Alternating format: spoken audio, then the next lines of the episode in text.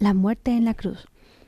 Esa, esa noche tarde Jesús fue conducido por los guardias del templo al palacio de Caifás, el sumo sacerdote. Muchos de los jefes judíos habían sido convocados allí para juzgar a Jesús, pero siguió secretamente a Jesús a lo largo de las calles hasta el patio del palacio. Cuando se estaba calentando junto al fuego con algunos de los guardias, pasó una criada y le miró. ¿Tú estabas con Jesús? dijo. No sé de qué hablas, dijo, pero entonces otro criado dijo, Este hombre estaba con Jesús. Ah, no lo conozco, juró Pedro. Más tarde, un hombre dijo, Tú debes conocer a Jesús, se nota que eres de Galilea. Pedro estaba, estaba muy asustado. Te digo que no conozco a ese hombre, exclamó.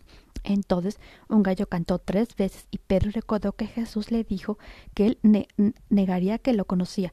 Pedro estaba tan avergonzado que salió corriendo del patio y, se ocultó en un rincón oscuro donde se echó a llorar.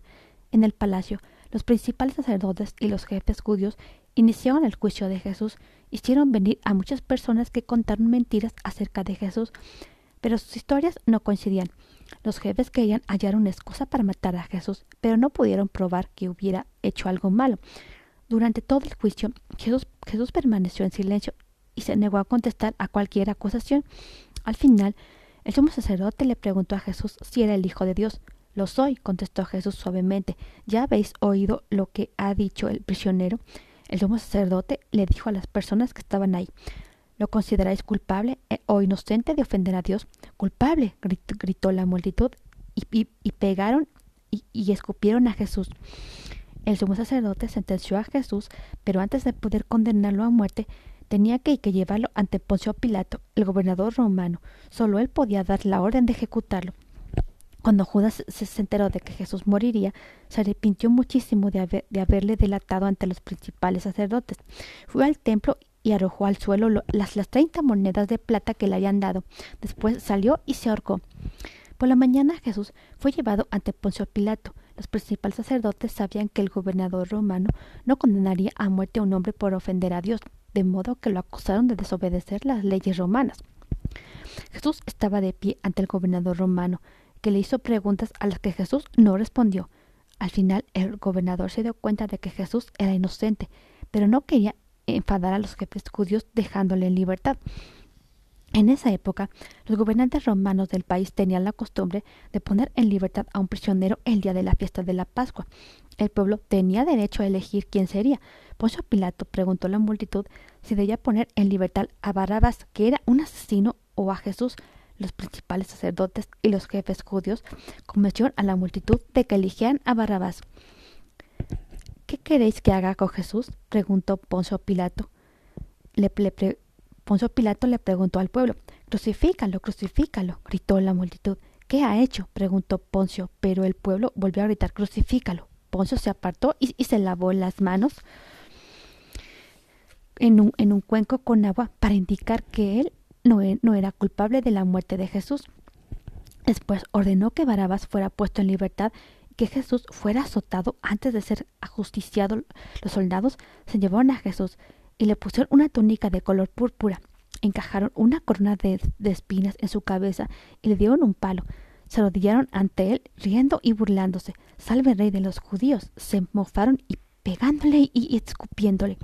Después los soldados vistieron a Jesús con sus propias ropas y lo obligaron a llevar una gran cruz de madera por las calles de Jerusalén. Cansado y debilitado por las palizas, Jesús tropezó y cayó al suelo una y otra vez. Por fin, un soldado obligó a un hombre llamado Simón, que estaba en la calle mirando, a, llevar la cruz de Jesús. Condujeron a Jesús a las afueras de la ciudad, a un lugar llamado Golgota. Allí los soldados clavaron las manos y los pies de Jesús en la cruz. Encima de su cabeza pusieron un cartel que decía Jesús de Nazaret, rey de los judíos. Después levantaron la cruz entre, entre otras dos cruces de ellas colgaban unos ladrones que habían sido sentenciados a muerte. Jesús miró a los soldados y al pueblo que observaba. Perdonadles, Padre, suplicó. No saben lo que hacen. Entre la multitud había algunos de los enemigos de Jesús. Si realmente eres el Hijo de Dios, baja de la cruz, entonces te creeremos. Gritaron en tono de burla, y los principales sacerdotes exclamaron Has salvado a otros, ¿por qué no te salvas a ti mismo? María, la madre de Jesús, estaba cerca de la cruz junto a Juan, uno de los discípulos. Jesús bajó la vista y los miró. Cuídala como si fuera su hijo, le dijo a Juan.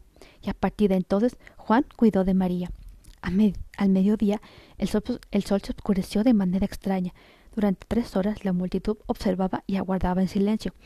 A las tres de la tarde Jesús levantó la vista y exclamó Dios mío, ¿por qué me has olvidado? Después inclinó la cabeza y dijo Es el fin. y murió.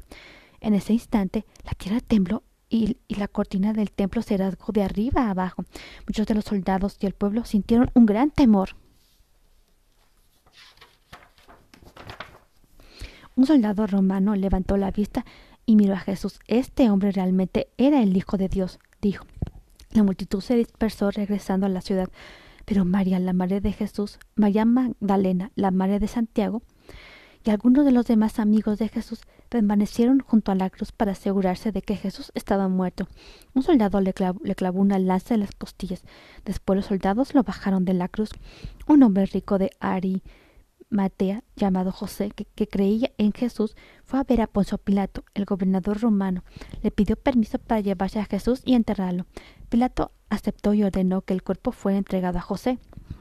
Acompañado por algunos amigos de Jesús, José se llevó el cuerpo y lo envolvió en una tela de hilo. Después lo llevaron a una tumba nueva que había sido excavada en las rocas de la ladera eh, de un jardín, a las afueras de Jerusalén. observados por María Magdalena y algunas otras mujeres, tendieron el cuerpo en, en la tumba. Después taparon la entrada con una piedra pesada a modo de puerta para cerrarla. Ya era viernes por la noche. El sábado judío comienza cuando se pone el sol y para enterrarle debidamente tenían que esperar hasta que hubiera pasado el sábado.